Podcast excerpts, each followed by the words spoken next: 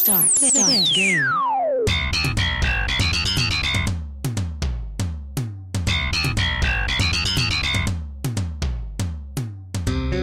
Hola y bienvenidos nuevamente a Cancheros en Melbourne en su versión Nodriza Radio. Exacto, ahí este fin de semana ahí pasamos desapercibido, pero ya volveremos, volveremos con más. Igual estamos en todas las plataformas de podcast, estamos originando desde Parkville en Victoria desde Australia, por supuesto, acompañándolos con los deportes, con lo que está pasando en el día a día. Vamos a tener sorpresas, nuevos proyectos también. Hoy, final de la UEFA Champions League, o bueno, ayer o hoy cuando lo escuchen. Eh, mucha emoción, muy contentos también por el fútbol, por todo lo que se ha venido dando, no solo también en la Champions, sino en otros deportes que hemos tenido la oportunidad de ver. Y pues mi nombre, Alfredo Serrano Carreño, y a mi lado, el más vasto de los vastos, Juan Felipe Vaso Trujillo. Muchas gracias Alfredo y aquí sí seguimos una semana más en esto que es Cancheros en Melbourne. Muchísimas gracias a todos los que nos siguen, nos dejan sus comentarios, están participando bastante en nuestras redes sociales, Instagram, Facebook, en Twitter y ahí que sigan, que sigan apoyándonos. Que sigan ahí muy atentos Juan, venimos ahí de una vez adelantando con no sé si sorpresas, pero nos vamos a enfocar un poco más en el fútbol australiano, en la AFL. Sí, señor, vamos a literalmente, como dicen, a vivir la experiencia como tal. Porque, ven, nosotros llegamos de Colombia o nuestro país de origen así, con la perspectiva del fútbol soccer, con los deportes muy comunes, básquetbol, ciclismo que vemos a todo momento, tenis. Pero ahora eh, bueno, traíamos la, la, idea en mente, la veníamos charlando. El fin de semana hubo un evento que ya les vamos a estar contando en ese podcast para que estén pendientes de cómo se fue terminando de construir la idea y ya la queremos materializar y llevar más preciso y conciso, tratar de explicarle a todos cómo es el ambiente, el mundo y el juego del footy o el Aussie Rolls, que también lo llaman. Sí, las reglas del australiano, tal, vez traduciría, pero bueno, es el fútbol australiano, no es, el fútbol AFL. Sí, es la liga, como se juega. Y bueno, también obvio eh, contarles que en Colombia existe un poco de esto también. Y bueno, estar al día en estos temas. Es un deporte que se juega primordialmente en Australia y mucho más en Victoria pero tendremos ese espacio exclusivo para eso, para que la comunidad de habla hispana alrededor del mundo... Vamos a ser pioneros. esperamos que sí, sí. yo no veo nada más, vamos a ser los pioneros. Hay como programas que tocan el tema, pero no es especializado en eso y nosotros vamos a dar ese, esa, ese caballito de batalla. Sí, vamos a dar el primer pasito a ver qué tal de hablar de footy en español, dedicado al footy. Así que con los deportes arrancamos en Cancheros en Melbourne. Con la camiseta y pantaloneta puestas, amarrados los cordones, saltan a la cancha Juan Felipe y Alfredo. Así que suban el volumen que llegaron los deportes. Bienvenidos a Cancheros en Melbourne. Y bueno, arrancamos de una vez porque obviamente con una final de Champions League ya jugada, con campeón en el Bayern Múnich, eh, muy contentos, pero antes, lo más importante, el saludo a la gente. Claro, sí, señor. que están por ahí. Oficialmente, con este partido que terminó la Champions, termina la temporada 2019-2020 del fútbol mundial. o sea, el europeo. Ese 2020 atropellado, ¿no? Sí, por fin ya terminó ligas europeas, Champions, Europa League. También tenemos, vamos a hablar de la Europa League. Y en nuestra eh, página de Instagram hicimos como un sondeíto a ver nuestros seguidores que, que iban diciendo, a quién iban apoyando. Entonces tenemos que, por ejemplo, Empezamos con los perdedores y con los ganadores. Con los perdedores. los perdedores. Bueno, el primer. lo mejor para el final. El primer perdedor, Alfredo Serrano Carreño, en la. Perdedor en la, en la, encuesta. Sí, en la encuesta. Y me encanta perder. Esa me encantó perderla, porque es una estrategia mía. Yo siempre le voy al que pierde, entonces le fui al PSG. Bueno, también entonces eh, hay para mencionar a, los que estuvieron pendientes en la encuesta, estuvo el primo aquí de, don Alfredo, don Alfredo Carreño, el otro, el primate. Alfredito Junior. Sí, Jimenita, también la patrona de la casa, votó por el París. Eh, tenemos también a Williams Betts, tenemos a Camilo Alfonso Garzón, a Esben Goodman, que nos está colaborando bastante también ahí con votándonos temas para el podcast, y Sebastián Forero y otros con Grene, ahí que votaron. En total tuvieron el Paris Saint Germain ganó en nuestra encuesta con 10 ah, votos. Tenía mucha popularidad el Paris Saint Germain. Yo me asusté tanto que voté por ellos, me tocó.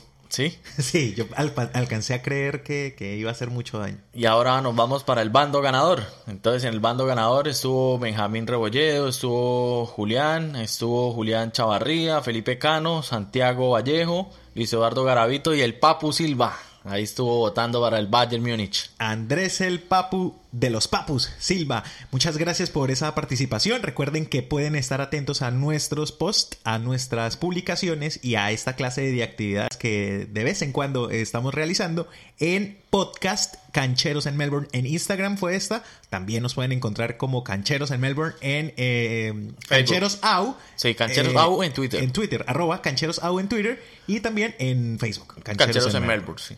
Así que ahí, ahí vamos a estar igual publicando este episodio. Pueden encontrar los episodios anteriores, pueden comentar, pueden participar y entablar una conversación porque de esto se trata esto. Que hablemos y estemos ahí conectados en torno al deporte porque pues nos encanta y a ustedes también les encanta, ¿no? Sí, claro. ¿Y cómo la empezamos? ¿Empezamos hablando del ganador, del perdedor o seguimos con la tendencia de hablar del perdedor? La tendencia del perdedor pues es que es difícil porque el, ganador es lo que importa ya, ¿no? Siempre dicen que el segundo nunca cuenta salvo la aquella naranja mecánica del 78, la que de manera misteriosa no, no quedó campeona del mundo. Es, de la, es el único equipo segundón del que se sigue hablando después del tiempo. Y de lo, que de lo único que se habla del equipo campeón es de la trampa, en este caso Argentina.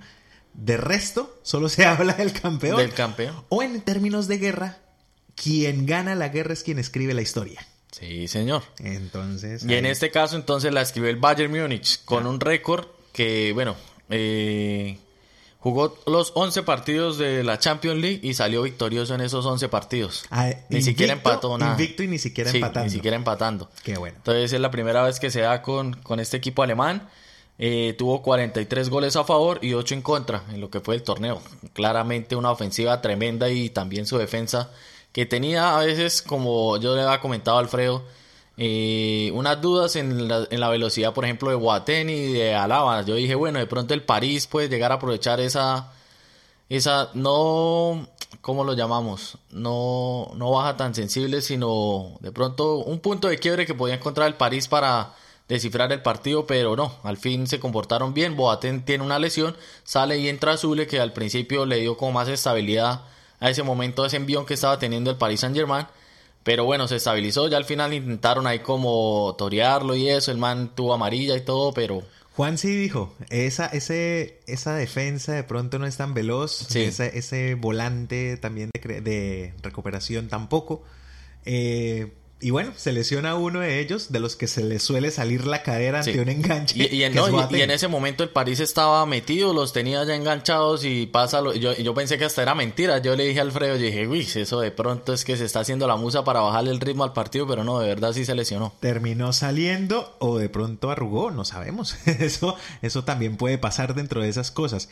Eh, un equipo sólido, el Bayern Múnich, eh, a lo largo del torneo, a lo largo de sus temporadas, digamos que los equipos alemanes tienen esa característica de el trabajo en equipo y no el trabajo enfocado a figuras en contraprestación a lo que proponía el, el PSG, el Paris Saint Germain, que siempre pues se limitó a lo que pudiera ser Neymar, a lo que pudiera ser eh, Mbappé, Mbappé. Di María también. Y Di María que mostró, mostró cosas no solo en la final, sino en los últimos partidos, en el último tramo, y me sigue quedando, o me parece que es un error garrafal, eh, bueno, no es un error, fue parte del problema interno que tiene el Bayern y lo termina pagando caro.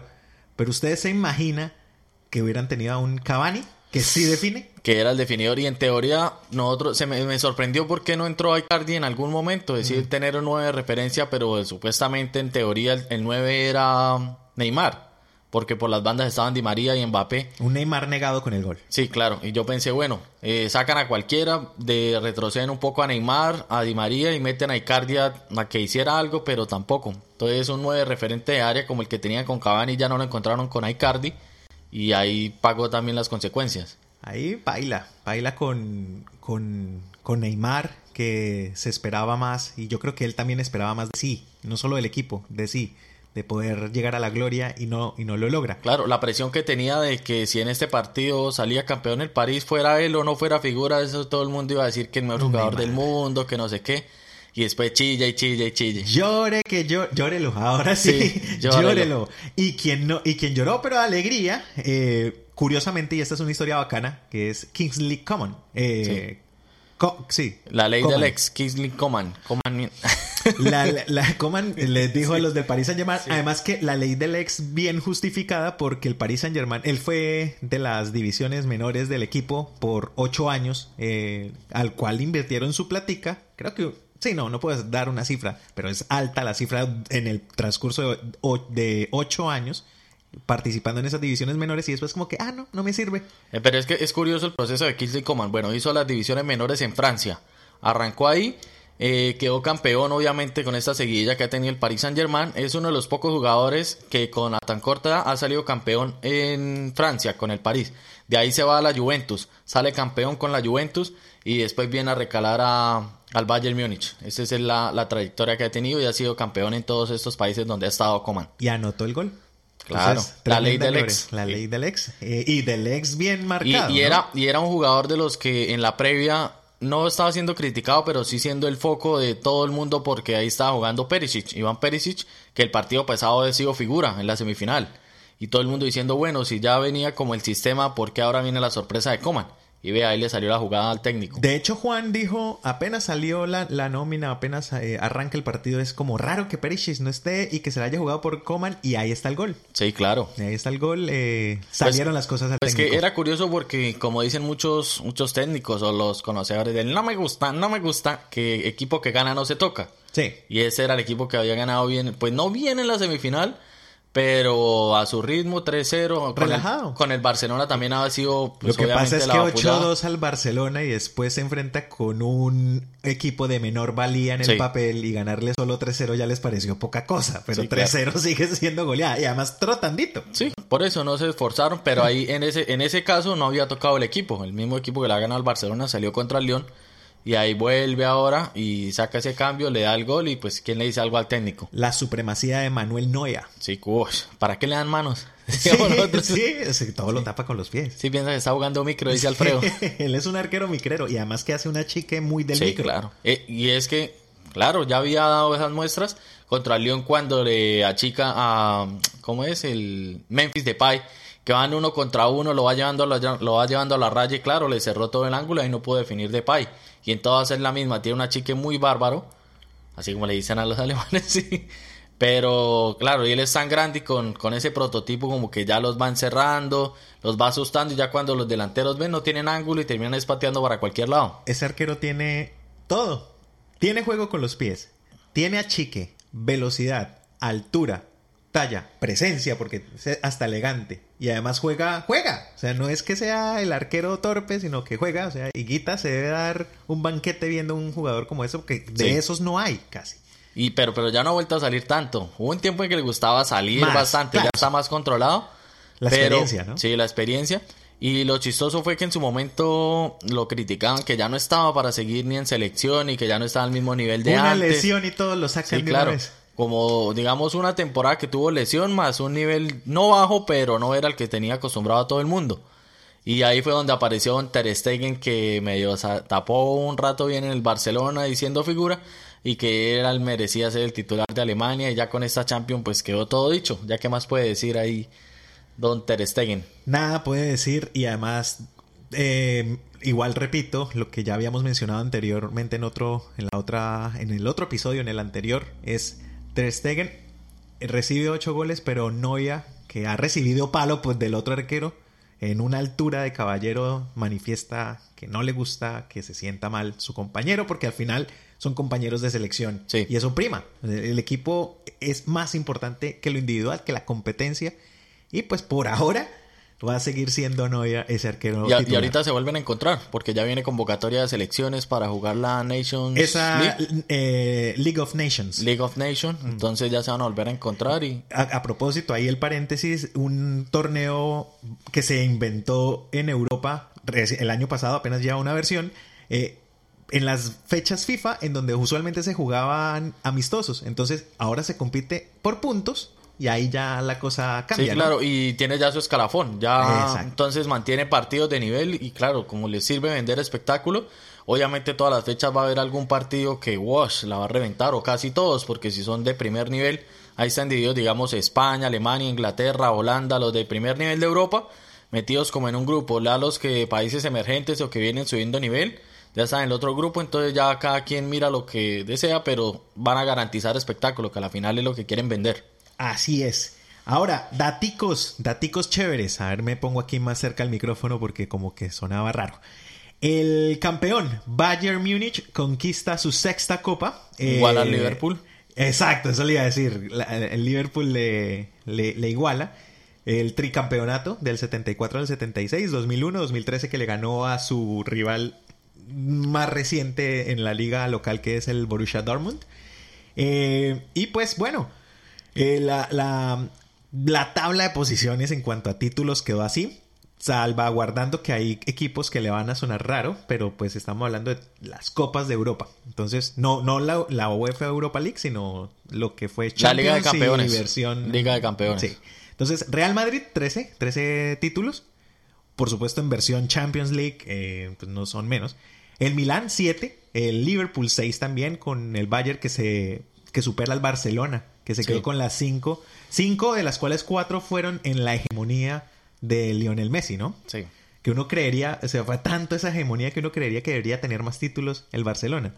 El Ajax, cuatro títulos, el Inter tres, el querido Manchester United también tres. Y uno, yo, ahorita revisando estos datos, yo pensaba que la Juve estaba un poco más arriba, solo dos títulos. No, yo estoy en la hegemonía en Italia.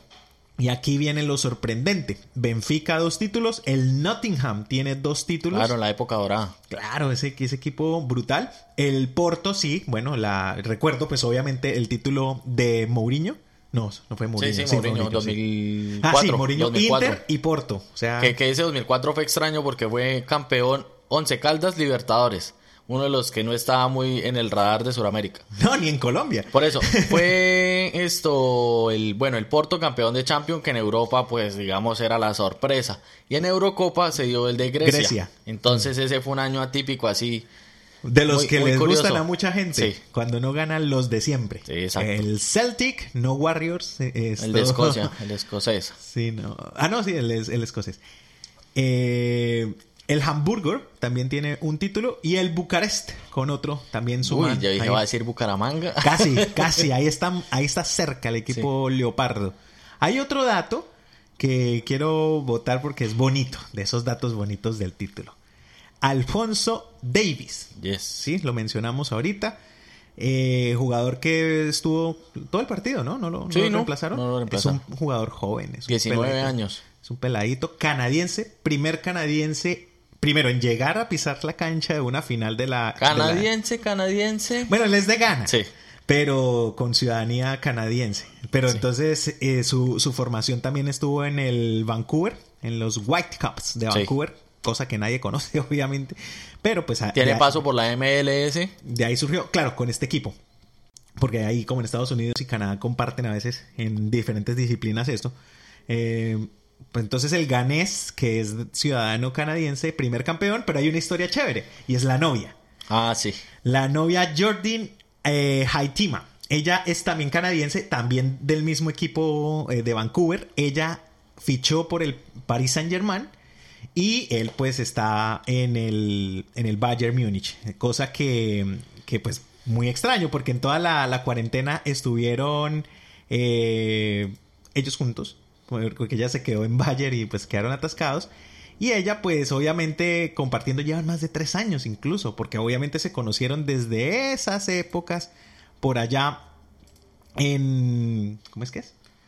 En, en Canadá, sí, en Vancouver. Pero bueno, sí, es algo curioso con este jugador que, bueno, casi siempre todos los equipos envían reclutadores a, bueno, en Sudamérica, digamos, a los países de más tradición, en la de en Centroamérica, digamos, ahora con Keylor, Costa Rica, México, así otros países, pero Canadá no era muy tenido en cuenta para tener ojeadores y estar buscando nuevas promesas. De hecho, en la CONCACAF solo son cuatro campeones. Por eso, entonces, en este momento, digamos, no sé quizás si fue el efecto Pulisic, que fue uno de estos talentos que miraron en Estados Unidos, ahora como que van a empezar a mirar, ahora con este caso de, de Toñito Davis, le dicen Antonio Davis, eh, empezar a mirar también el, el fútbol de Norteamérica. ¿Pero por qué le dicen Antonio? Anthony Davis. ¿Él se llama Anthony Davis? Sí. O sea, Anthony Alfonso Davis. Sí.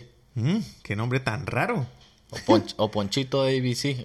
Él, él va con ese... Bueno, Le dicen de cariñito. Sí. Bueno, ahí los, la pareja. Ahora, ahí no termina el asunto. Es que el Paris Saint Germain femenino está en UEFA Champions League y acaba de clasificar esta semana a la semifinal también. Se enfrenta al Lyon el próximo jueves. eh, me imagino viernes en, en horario... eh, no, me imagino miércoles en horario eh, latino. Y pues por la otra línea, para que no quedemos incompletos en esa información, el Wolfsburgo al Barcelona. Así que... Potencia ese Wolfsburgo en el fútbol femenino en Europa, ¿no? Sí, Sí, un, un siempre trabajo. está ahí metido y, y campeón en Alemania y peleándola en, en la Champions League femenina. Entonces ahí está la vuelta.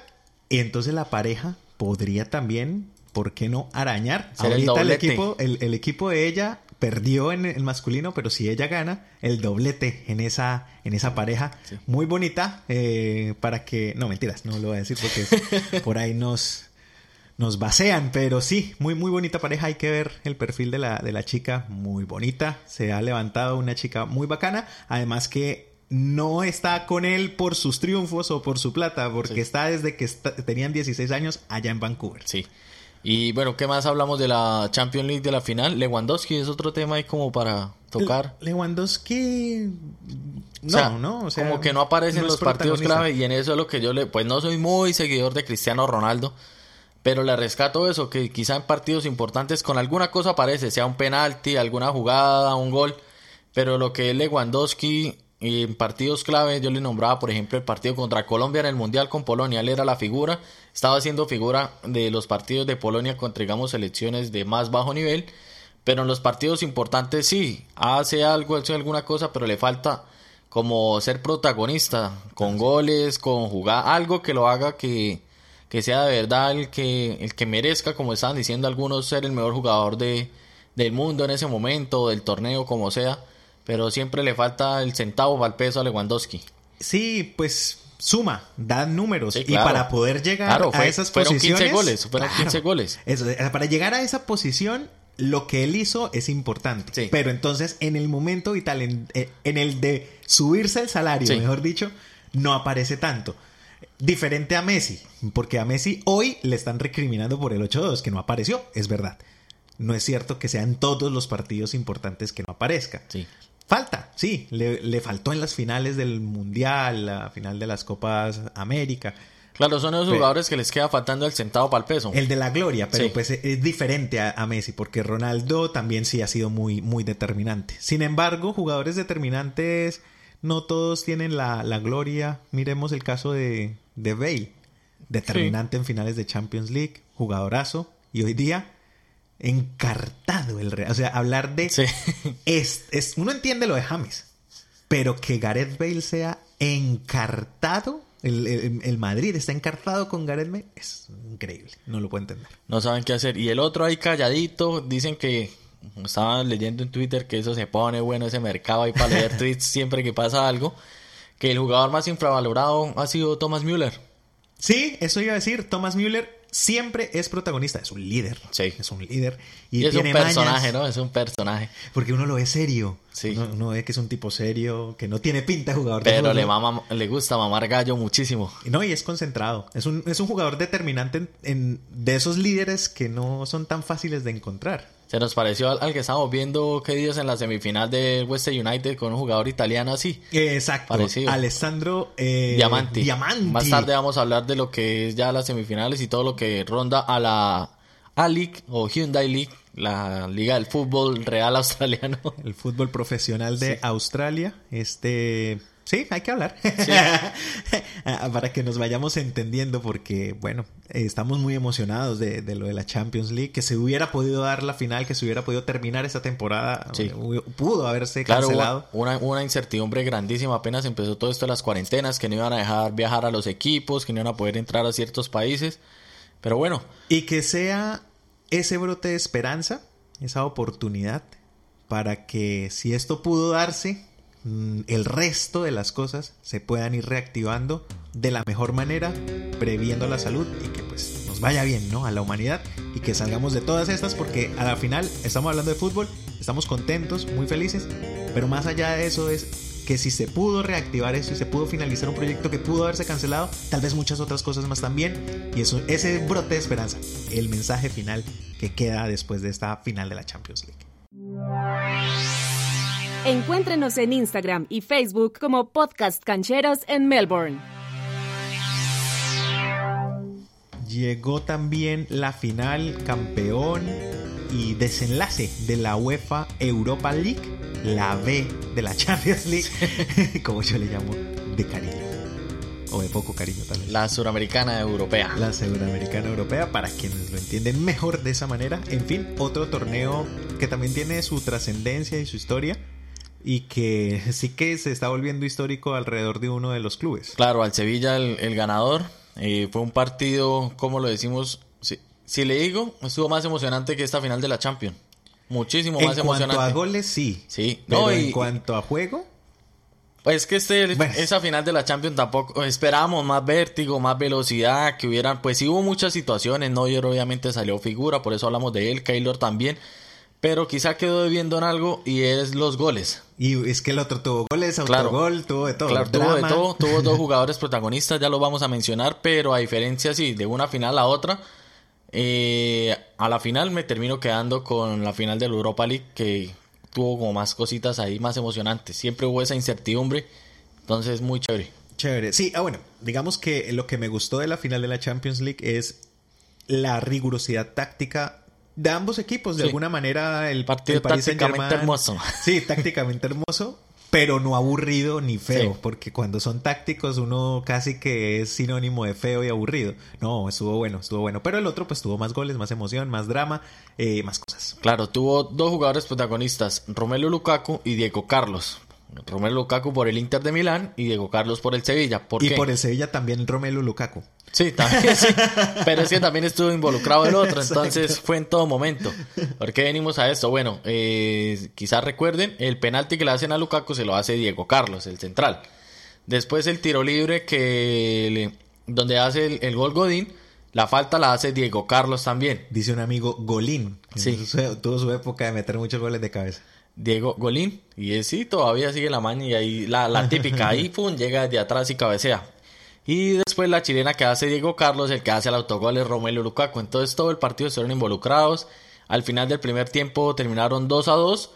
Todo el mundo encima de, de los ojos de este central, Diego Carlos, y a la final que termina también desbalanceando ahí la, la cosa. Y el título del Sevilla, donde toda final que llega a Europa League, todas las gana. Esa es la estadística. Curioso detalle. Eh, creo que el Bayern también.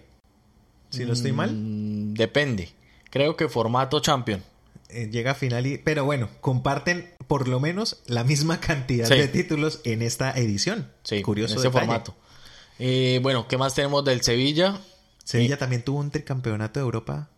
No, no alcanzó, fueron dos seguidas. Mm. Fueron dos seguidas y en esas tuvo Vaca ahí como... Sí, en, esas metidas. Protagonista del... Sí. Hace rato perdió el hombre. Ever Banega también es otro de los que repite. Estuvo en la final de 2016 de Sevilla-Liverpool y ahora está en esta final. Y ahora Ever Banega, uno de los protagonistas de este equipo, se va a jugar a Qatar o Árabes.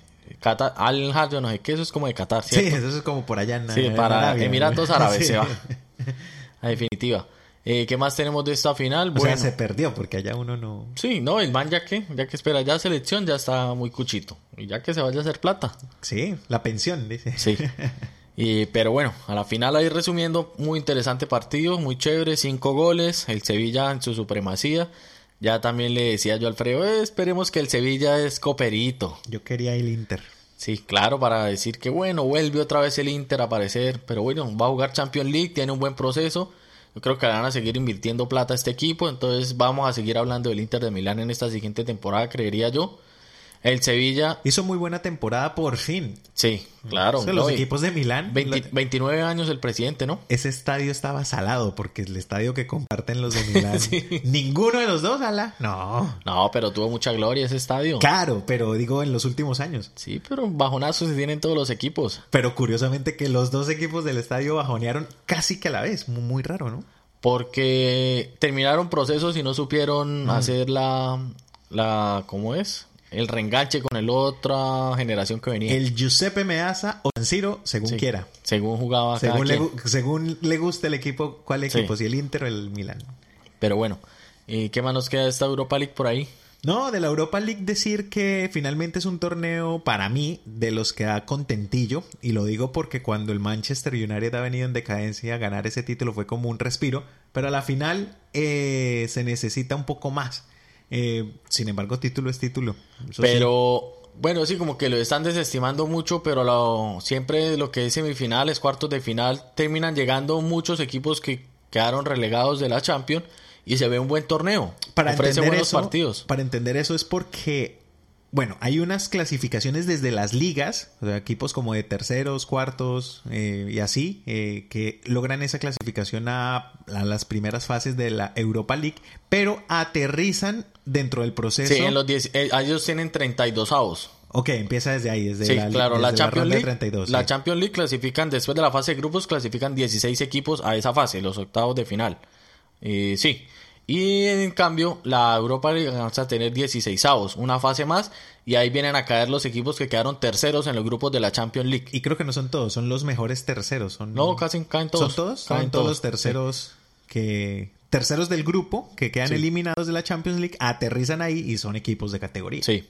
Y casi siempre para que, bueno, porque en su tiempo eh, peleaban de por qué eh, esos equipos que caen en el Champions League, quizá con algún sorteo o alguna cosa así, les tocaba con equipos que venían remando desde fase de grupos de Europa League. Entonces la nueva norma fue que no. Esos equipos que cayeron de Champions League se enfrentan y se eliminan entre ellos para que hubiera como un poco de balance y un poco de justicia con esos equipos que venían remando en toda la Europa League, que casi siempre son equipos de países emergentes o países que vienen en desarrollo o del nivel 2 de, de los campeonatos europeos. Bueno, es, está ahí.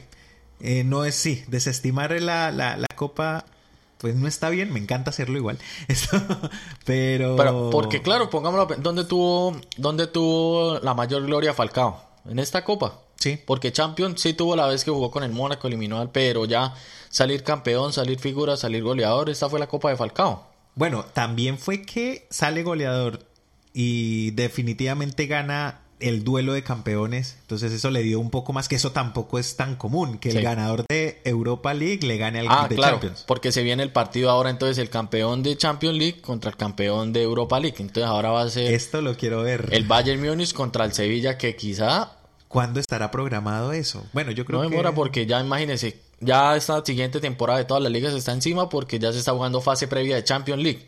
Porque para esos, pa- esos países que sigo diciendo emergentes, eh, Chipre, cuando vemos por ejemplo que llega la Poel de Chipre, cuando llegan equipos de Dinamarca, todos raros así de esos países, ellos arrancan a jugar como dos, tres fases previas, muy parecido a lo que a veces pasa en la Copa Libertadores, que en Copa Libertadores a veces juegan hasta dos o tres fases previas Son- para poder llegar a fase de grupos. Son tres fases previas en donde normalmente eh, desde la primera fase están solo equipos de Bolivia y de Venezuela prácticamente. Después se van juntando unos de Colombia, unos de Perú, a los de Venezuela. Los colombianos vuelven. vienen a caer en fase 3. En, en la 2 también alcanza uno, creo. Por eso, o y sea, después fase 3 y después sí ya No. clasificación a grupo. de Colombia creo que tiene tres cupos a Libertadores. Dos caen directo a fase de grupos y uno tiene que llegar a remar. Y casi siempre el que llega remando y gana esa clasificación cae a un grupo donde está un colombiano. No sé por qué siempre pasa eso. Yo pensé que eran cuatro. Sí, no, son cuatro. Son dos campeones más el campeón de, de Ah, la Copa. Ahora, Ah, sí, ahora. sí, ahora con el nuevo formato sí. Sí, son, son Pero esos tres más dos. No, más. Sí, más. más Sí. más otro más. Ah, pero no, ese campeón de, de Copa cae a fase previa. sí. Sí, sí, toda la razón.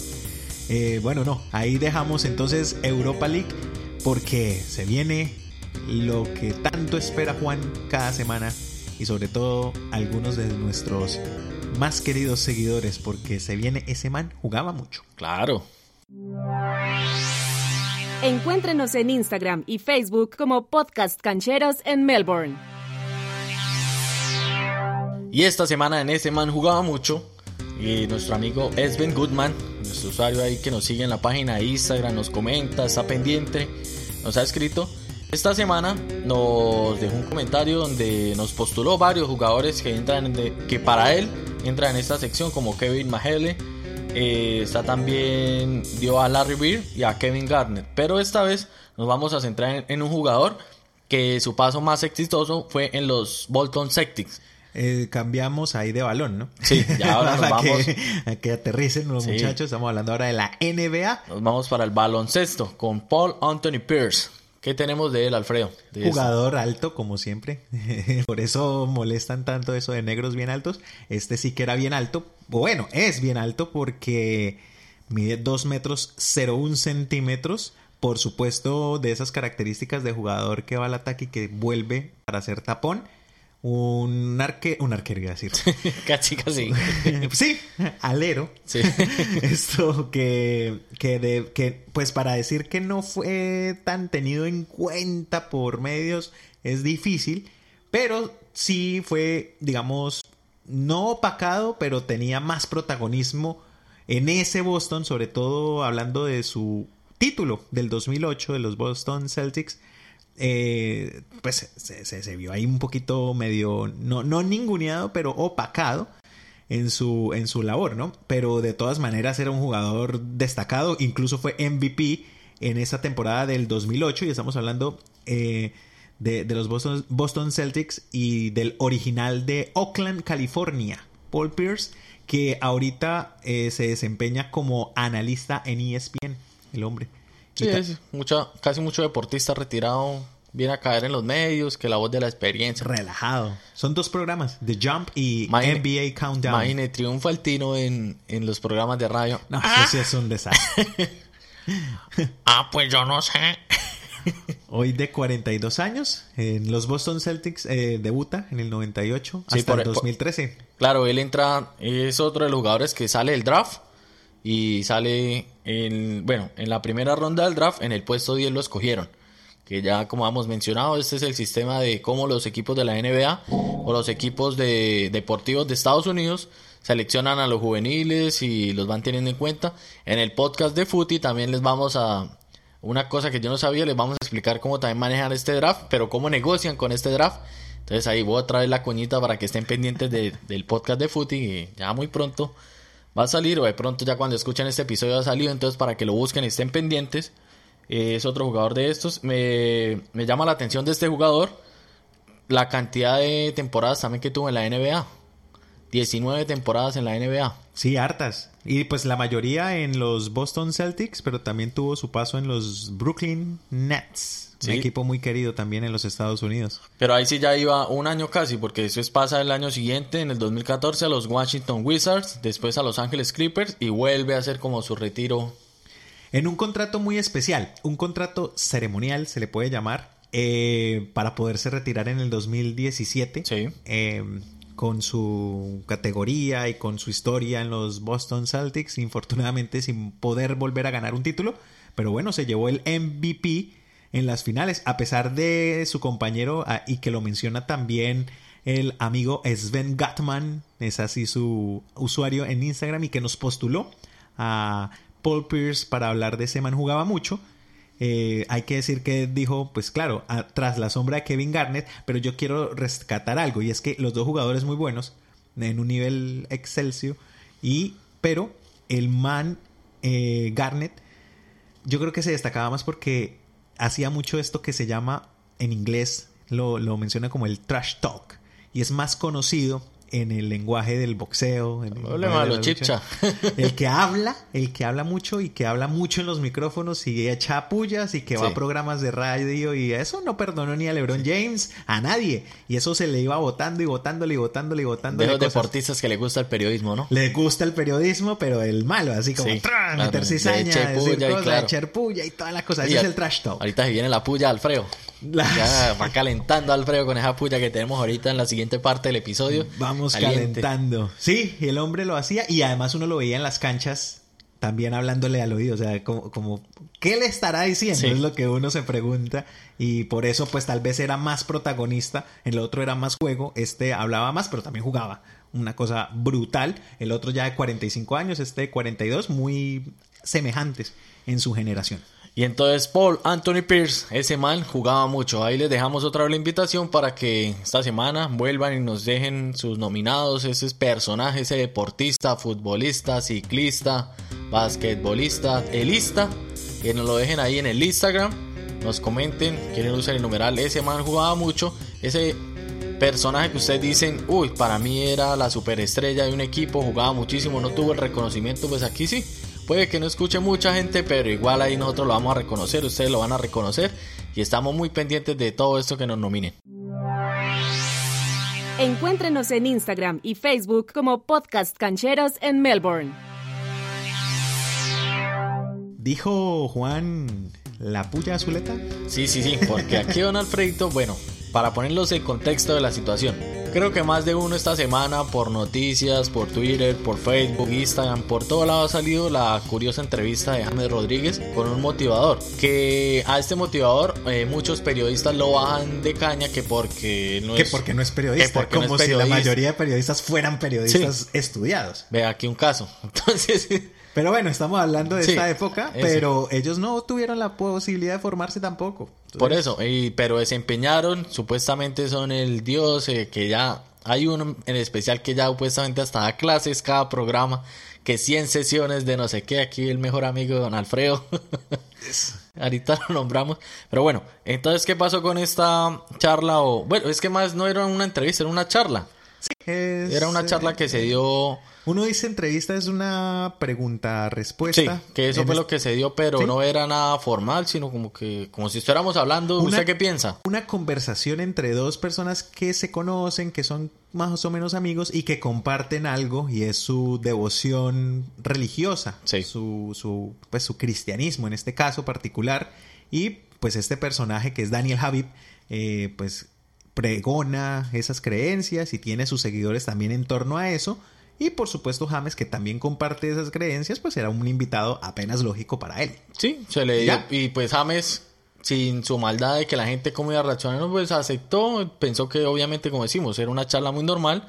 Comento, yo fui de los que me dejé llevar también por esta mano de críticas, pero es que, por ejemplo, eh, casi en todos los programas que yo escuchaba y todo lo que leía siempre era con la misma puya, dele, dele y dele.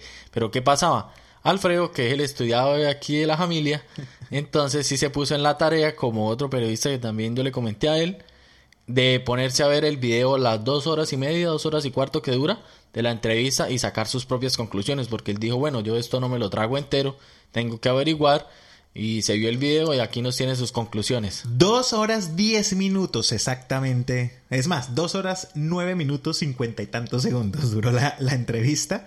Eh, que yo no me quería ver porque yo no soy seguidor de Daniel Javib, eh, no creo en muchas de las cosas que él dice o me parecen muchas obviedades, pero pues en vista que es un personaje que sí, eh, podría estar sesgado porque hay una admiración en la figura de James David Rodríguez Rubio, pero también me parecía como este personaje yo lo desconozco totalmente por lo que están diciendo, o sea, yo entiendo que hay cosas que a James no le han funcionado bien, uno comprende que lleva dos o tres o incluso más años eh, en una decadencia deportiva y que no ha levantado y que son muchas las cosas que se dicen alrededor de eso. Es normal, es apenas normal que la gente sospeche y que diga cosas. Pero lo que no es normal es que desde el ejercicio periodístico se digan cosas que no fueron y que además se dicen con base en lo que otros dicen y no en la fuente principal. Ese es un principio básico del periodismo, ir a la fuente.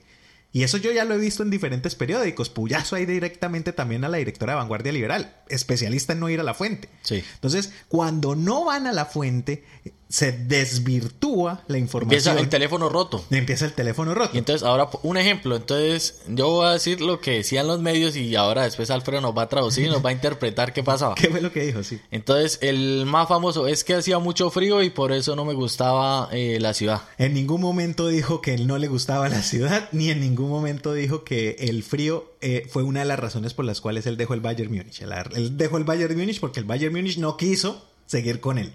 Punto número uno. pero ahí hay una cosa, porque otros decían que sí querían, pero que a la final como que él no quiso, no fue... sigue malinterpretándose todo El Bayern Múnich dijo, no voy a ser la opción de compra. Punto. Ya. Hasta ahí murió. Que James le gustaba, que no le gustaba, que sí, que no. igual. ¿Qué fue lo que dijo James al- en torno al frío? Hermano, es una ciudad muy fría. Y había días que uno se levantaba para ir al trabajo, lo menciona de esa manera, de a las 9 de la mañana yo prendía el carro y veía a uno menos 25 grados. Uy, qué frío. Había días que uno se levantaba y no tenía ganas de ir Y a a, y a trabajar. todos nos pasa. Exacto, a todos nos pasa. Entonces uno va y, y va porque es la obligación de uno. Nadie dijo esa parte, solo se quedaron con que a uno le da pereza levantarse y además mezclaron las dos versiones. Entonces eso fue, en primer lugar, lo que dijo James eh, eh, con respecto al frío. Y pues, a ver, ¿a quién no... le- Se baja la temperatura a 5 grados y la gente ya está tiritando de frío normal porque es frío. Ahora con menos 25 grados, el pobre hombre no tiene derecho a decir que hace mucho frío. Hombre, claro que sí. Y, y entonces, bueno, si esa es la, la- Si nos pasa a nosotros acá con este frío en, en Melbourne, ahora imagínense que aquí no alcanza a llegar al, al- menos algo. Aquí por lo mucho llegará a uno, dos, a cero. Pero bueno, ahí lo comprendemos. Y esta fue la, la interpretación o que cogieron los medios que supuestamente era un flujo, que no sé qué. Ahora don Alfredo que hizo la tarea. Que no le gustaba lo del Bayern, eh, lo del Múnich. Sí. Cosa que dijo, mire, textualmente, aquí escrito directamente lo que dijo James. Mira que Múnich tiene una calidad, muy alta calidad de vida. Pero yo no pude estar cómodo. Es diferente. Decir que no me acomodé a la ciudad a decir, "Oh, es que Múnich es una ciudad espectacular. Que la gente le gustó, que lo supo acoger. La- lo de- la- que la gente lo acogió, él lo dijo Sí. también. Y, y que, pues bueno, definitivamente no se supo acomodar en la ciudad, pero fue porque en el tiempo en que estuvo, ya no, no, no alcanzó. Más adelante no sabemos qué hubiera podido pasar. Pero, pero en el tiempo que estuvo no se terminó de acomodar. Eso es lo que dice James Rodríguez. No está diciendo que es que no le gustó la ciudad, que es que le pareció pelle. No, le parecía bien, pero no se alcanzó a, a terminar de acomodar. Es que fue muy poquito tiempo también. Sí. Y ahora la siguiente perla. El mejor jugador de Colombia soy yo. Esa fue la peor de todas, porque la gente lo tomó como en un acto de arrogancia, Sí, soberbio. soberbio, arrogante. y no fue en ningún momento soberbio. Le pregunta, y le, le voy, a, lo, lo voy a poner así.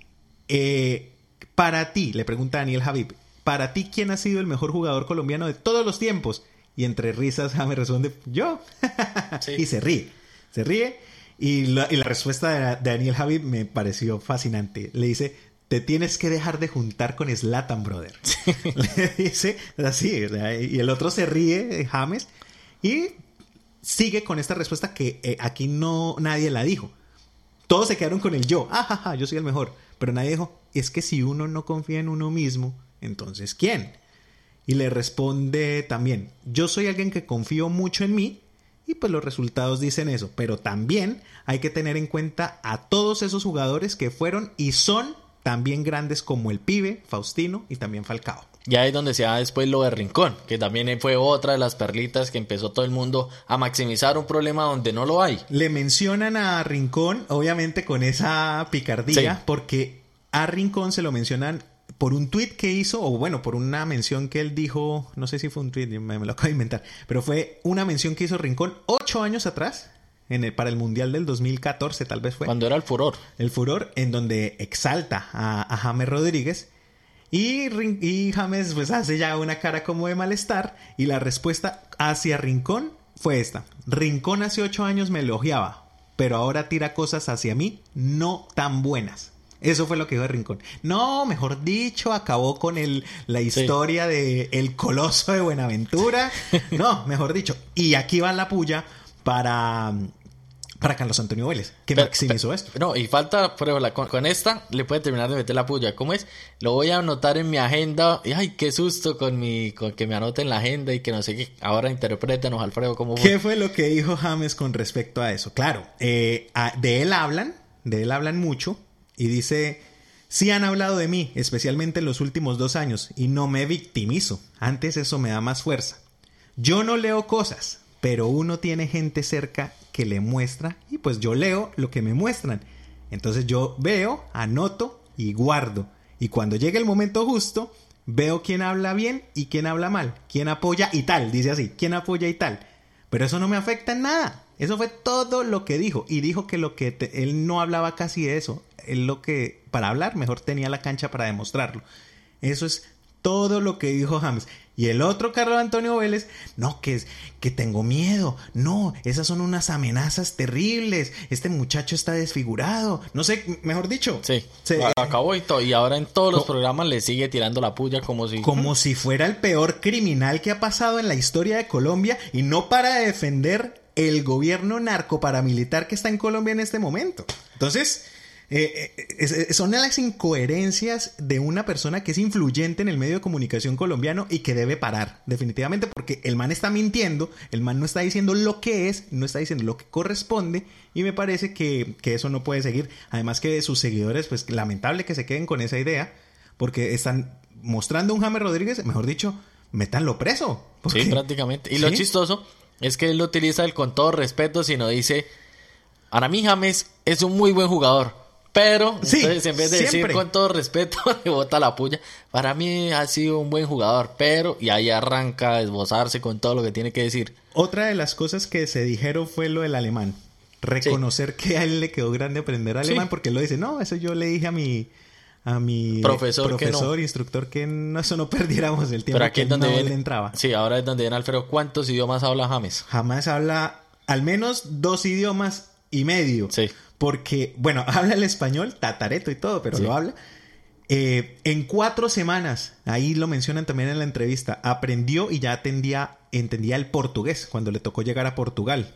Ahí sí nadie habló nada de que en tiempo récord aprendió a hablar un segundo idioma. Y además maneja el inglés cuando ninguno de estos, ni el español ni el portugués sirve. Entonces, en el caso de Alemania, con Kovac, Sí. Porque con eh, Ancelotti se podía comunicar en español, pero cuando llegó Kovac, entonces tenía la herramienta del inglés para poder hablar con él en inglés. Entonces, nosotros que no hablamos ni español casi, ¿no? Eh, alguno hablará más o menos inglés y ya se atreve a criticar el mismo Carlos Antonio Vélez, que en el mismo programa además no es capaz de pronunciar una palabra en alemán y criticar que no se tomó la tarea de aprender alemán. Hombre, pues es que es demasiado ya extralimitarse. Y entonces viene la comparación entonces después con el Tren Valencia, que tampoco quiso cuando estuvo en su momento con el, con el Bayern Múnich, que también ese fue una de las cosas que por lo que no se quedó. Nunca quiso aprender alemán, pero ya no tiene nada que ver desde que responda en el campo como hizo en su momento el Tren Valencia. Y el otro periodista también que estaba eh, magnificándolo todo y haciendo también el tremendo escándalo era Lambondoño. Sí, es que, que, eh, pero él lo que estaba haciendo era como, ay, yo no me siento no sí, que no iba a ver, que no sé qué.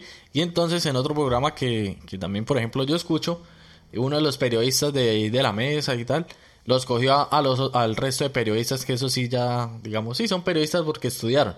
Los cogió a cada uno. ¿Usted vio el video? No. ¿Usted vio el video? No. ¿Usted vio el video? No. Entonces no tienen por qué sacar o, o seguir replicando como pollito lo que dijo el resto.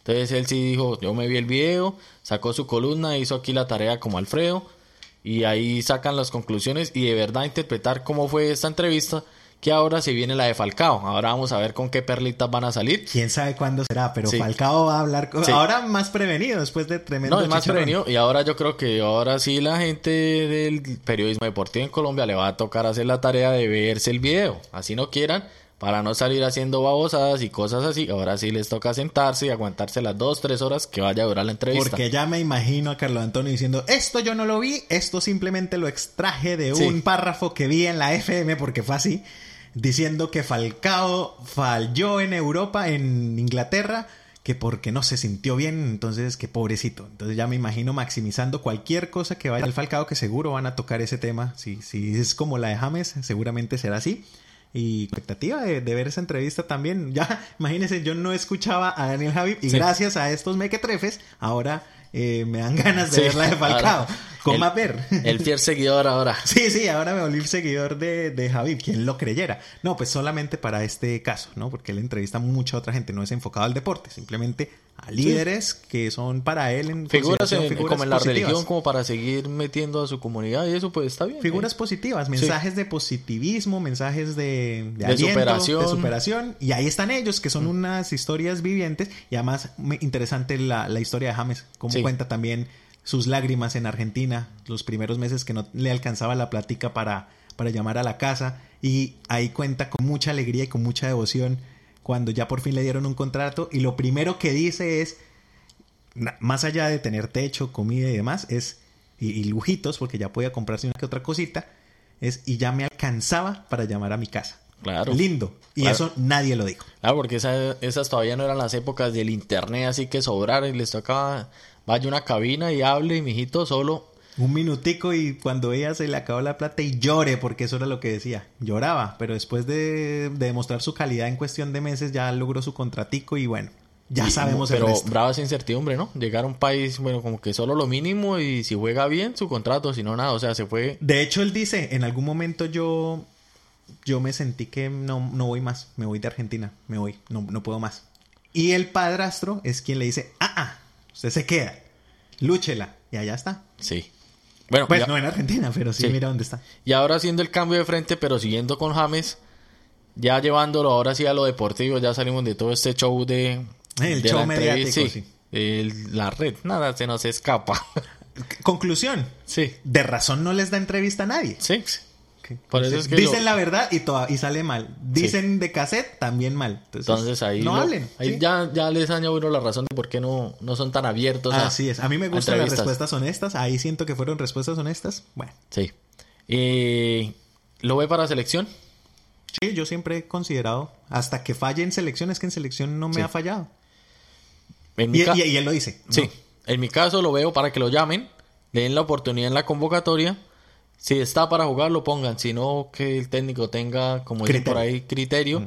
Y lo deje sentado. Le dije, mijo, usted pues motivacionalmente al equipo le ayuda todo esto, pero no está al 100 todavía para estar en el campo de juego. Porque es que se pueden dar dos extremos. Entonces, la- el uno es que por el hecho de ser James tiene que meterlo y no es tal. Sí. Es, tiene que demostrar James en los entrenamientos al menos que está en calidad. Él ha demostrado que estando en la banca llega a la selección y la rompe, entonces otra vez tiene que demostrarlo.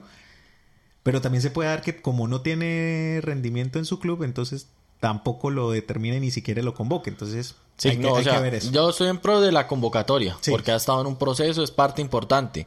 Que en la convocatoria de los entrenamientos muestre que sí tiene para jugar, que no ha perdido, que siguió entrenando, bien. Exacto. Pero que ya no se, que ya no lo metan el 11 titular porque el nombre de James y ya no más, sino porque de verdad se lo ganó en los entrenamientos y mostró. Porque la mayoría me lo va a entrenar en el Real Madrid y todo esto, pero no tienen la misma competencia ni nada. Otra cosa es ya cuando esté con que todo el mundo como le gustan, que dicen que lo arropen y todo eso en selección, quizá ya pues del plus, se haya estado entrenando y pueda rendir y ya en una- pasa el caso Ospina que nunca jugaba pero llegaba a selección y, y tapaba muchísimo, ahora pasa con el caso James. Puede que no juegue pero se ha estado entrenando, llega a selección, demuestre y en la cancha lo demuestre quién va a pelear algo, pero imagínese donde lleguen y lo pongan solo de nombre el técnico y no haga nada y termine no creo que embarrándola, pero sí no rindiendo como nos tenía acostumbrados, vuelve y se le tira a todo el mundo encima. Entonces, también tiene que el técnico aprender a manejar un poco esto. Ahí es, ahí es. Venga, a cambiando de disciplina, hace rato no tenía la oportunidad de seguir casi que el minuto a minuto, bueno, viendo el evento de la lucha libre de la WWE, en este Sí. caso. Eh, terminó SummerSlam y quiero rescatar algo y es el escenario, la forma muy similar a lo de la NBA, Sí. con pantallas en donde de verdad se siente como si hay un público gigantísimo, cambia mucho la dinámica eh, y se vio un evento ya grande, no, no tan de tan, tan prefabricado, sino un poco más emocionante con la figura de los de la gente, de los aficionados ahí al menos en una pantalla. Sí. Pues varias pantallas, muchas, muchas, muchas. Casi el pionero en este en esta parte fue la MLS. Fueron Ah, fue la casi- MLS. Sí, la MLS cuando empezaron también con las pantallas de ponen los jugadores ahí como una videollamada y los van los van sacando en vivo de la en la transmisión. La NBA lo adoptó, la NBA le ha hecho unos cambios, eh, pero también, como claro, la cancha de- del baloncesto no es tan grande, eh, se ve también muy acogedor. Pasa, lo pasaron a la WWE, que el sistema que estaban manteniendo la lucha libre era que sí, estaba el cuadrilátero, un- unas barras ahí con, bueno, como eran los vidrios o Sí. acetato, cosas ahí, la gente haciendo medio de público, pero era puro extra y el show listo. Pero ahora entonces es como el cuadrilátero y todo lo que rodea el cuadrilátero son eh, pantallas o la gente mirando como si estuvieran ahí. Entonces y también ya le metieron un poco de como el sonido, la gente gritando con las apariciones, que era lo que también le daba mucho y le aportaba al show, porque casi a mí una de las cosas que más me gusta en, en la lucha libre, tras de que bueno, dicen que libreteado y todo eso es como por ejemplo, manejan lo que es la sorpresa en los eventos. Sí, eso Caso es un- WrestleMania, son- historias. Sí. Y que, por ejemplo, gente no se espere que llegue un luchador que estaba retirado, lesionado y, y la reacción del público lo que hace uno que, que le guste todos esos procesos de lucha libre. Entonces, esto es lo chévere que vuelva otra vez como el público a ser más protagonista en estos eventos. Sí, porque el público le llaman The WWE Universe, el universo de la WWE es el público. Sí. Y sin el, el universo de la WWE, pues no hay, no hay tal producto. Otra cosa chévere, bonita, de esperanzadora, si se quiere, eh, la Liga Diamante 2020 y volvió la Pantera. Sí, vuelve Caterina Ibarwen a ser protagonista. No ganó, pero Quedó ahí segunda. va. Sí, Quedó de segunda en Estocolmo. Sí. Estocolmo 6.6 6.61, no en la disciplina, hay que aclarar, Claro. en la que ella es multicampeona, que es el salto triple, sino en salto largo. sí, salto largo. Entonces, la diferencia es que ya no peta esos tres primeros brinquitos de como hacía antes, sino aquí ya es de una. ¡prum! Llega a la, al punto y a pega la el línea de chao. salto y es el salto largo. Entonces ella, sí, esa es una de las cosas que ella quiere romper, además con un nuevo look y toda la cosa, unas Cosa- trenzas y unos dreadlocks. Chévere la pantera. En caso, en caso de vida normal donde hubiera ocurrido en esta época ya se hubiera retirado ella, porque ella se iba a retirar del deporte profesional de atletismo en los Olímpicos. Los Olímpicos. sí. Pero entonces ahora aplazó un año más su retiro porque quiere terminar en la cúspide, como dicen por ahí. Sí, y quiere terminar en los Olímpicos. Ahora pues eh, sigue en esta Liga Diamante que tuvo ese retorno y en el estadio también utilizaron figuritas como de cartón para Sí. figurarlos, para mostrar a los a los a las personas ahí. Bueno, ¿qué se nos queda? Eh, las semifinales de la Hyundai League, que ya Ah, habíamos anticipado aquí para los que están en Australia, en Melbourne, en Sydney, en Perth, que fueron las ciudades o estados donde tenemos equipos protagonistas. Eh, las, ¿Cómo les explicamos este? Son 11 equipos que juegan este torneo. De estos 11 equipos clasifican los 6 primeros. Los dos primeros pasan directamente a semifinales. En este caso fueron el Sydney Football Club y el Melbourne City, la sucursal del Manchester City, que tiene por ejemplo también el New York City. Y entonces clasificaron de primero y segundo respectivamente. El puesto del tercero al sexto juegan eh, como unos cuartos de final. Entonces juega el tercero contra el sexto y el cuarto contra el quinto. En este caso fue el Wellington Phoenix, que quedó de tercero en la tabla general, contra el Perth Glory, el equipo, el más reciente campeón. El torneo pasado fue campeón, eh, clasificó de sexto. Y en estos como cuartos de final, el Perth Glory sacó como la casta y eliminó al Wellington Phoenix, el equipo de Nueva Zelanda, la franquicia neozelandesa que juega en este torneo. Y el otro partido fue el equipo del pueblo, como lo llamo yo, el Western United, que es la primera vez que juega este Debutante. debutante en este campeonato. El equipo lo fundaron en 2017, jugó unos torneos ahí, pero este es el primer año donde viene a jugar ya la, La la liga liga, profesional. profesional. Jugaba contra el equipo de Brisbane, de la, del estado de Queensland, eh, los Brisbane Roar FC. Entonces le ganó también 1-0. Ya con, tenemos jugadores fichados ahí con Alfredo. Estamos haciendo la tarea de, de darle la oportunidad a este fútbol porque siempre lo hemos tachado como que como que lento, aburrido, pero ya vemos que hay Y va jugadores- uno a ver y sí. pero hay jugadores que tratan de, de sobresalir, hacen jugaditas, pues El jugador destacado de ese partido y de ese equipo, Sí. el capitán eh, Alessandro Diamanti. Diamanti. Que es que nos dimos cuenta justamente pues, que tenía mucha calidad por Sí. encima y además se veía veterano. Y el propio canchero, porque Super canchero. veía Hablando, que- hablando, ay, echando el chiste. 37 años ya acá, sí, cerca del retiro, Sí. pero muy calidoso. Fue el que metió el gol. Un gol de tiro libre impresionante, impecable. Claro, nos dimos cuenta y por supuesto fue selección italiana, jugó con Del Piero, con Buffon, estaba ahí. Eh, pasó por muchos equipos, sí, no muy estable, no es como el ídolo, pero para haber arañado eh, Selección italiana tenía algo. Sí, algo Pues tenía. claro que después del Dormicel la selección italiana no es que haya tenido el... que- Es verdad, pero bueno, ahí estuvo. Sí, ahí ya estuvo presente, vistió la azzurra, como dicen por ahí. Mm. Y bueno, ahora que sigue, están las semifinales. Estaba el Sydney y el Melbourne City. Eh, la prioridad de quedar primero y segundo, que digamos beneficio les daba. En este caso, el Sydney pasó de primero, iba a jugar la semifinal contra el equipo que hubiera ganado los cuartos de final, peor rankeado. En este caso fue el Perth Glory, que en, en la tabla general había pasado de sexto. Entonces el Sydney tiene como este beneficio por haber terminado primero en la clasificación general. Juega contra el Perth Glory. Y ahora se va a dar el clásico del estado de Victoria. No digo de Melbourne porque el Western United no es que sea propiamente de Melbourne, Melbourne, que es como la capital de, de Victoria, sino es para el West. Ahí su mismo nombre lo dice, donde está Geelong, eh, pero bueno, para los que están aquí en Melbourne, eh, Geelong, Point Cook, todos estas, estos suburbios que quedan como lejos de la City City. Entonces se viene a dar el clásico Melbourne City contra el Western United en la otra semifinal. ¿Cuándo son? Eh, para nosotros aquí en, Melbourne, en Australia, eh, será el miércoles a las 5 de la tarde. Eh, primero el partido del Melbourne City contra el Western United y seguido a las 8 y 10 va a ser el del Sydney contra el Perth Glory. Ahí tenemos también ya para hacer trabajo de campo con Alfredo. Entretenimiento también ahí para estar muy pendientes. Chévere, sí, estar pendiente de estos fútbol australianos. Recordarles que vamos a estar pendientes de la nueva eh, información que vamos a sacar en un formato diferente a Cancheros en Melbourne, pero que hace parte de Cancheros en Melbourne que es eh, el análisis y el cubrimiento.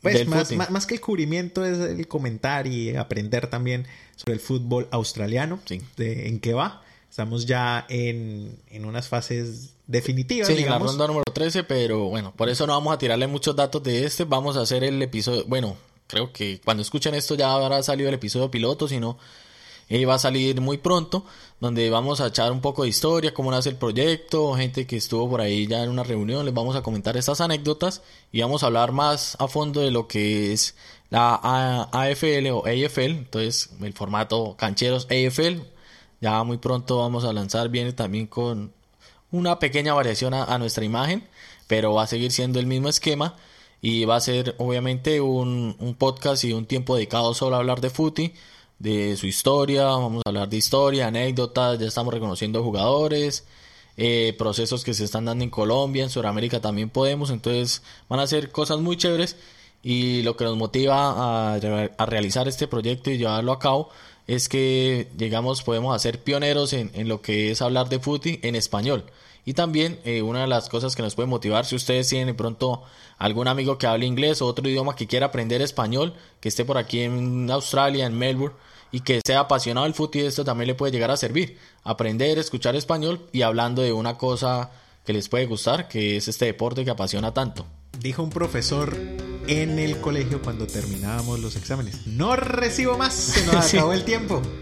pues no se acabó, aquí podemos hablar lo que sea, pero para no aburrirlos más. Muchísimas gracias a todos y pendientes ahí de nuestras redes sociales. Y ya, bueno, no siendo más. Y sin más ni más, que les crezca.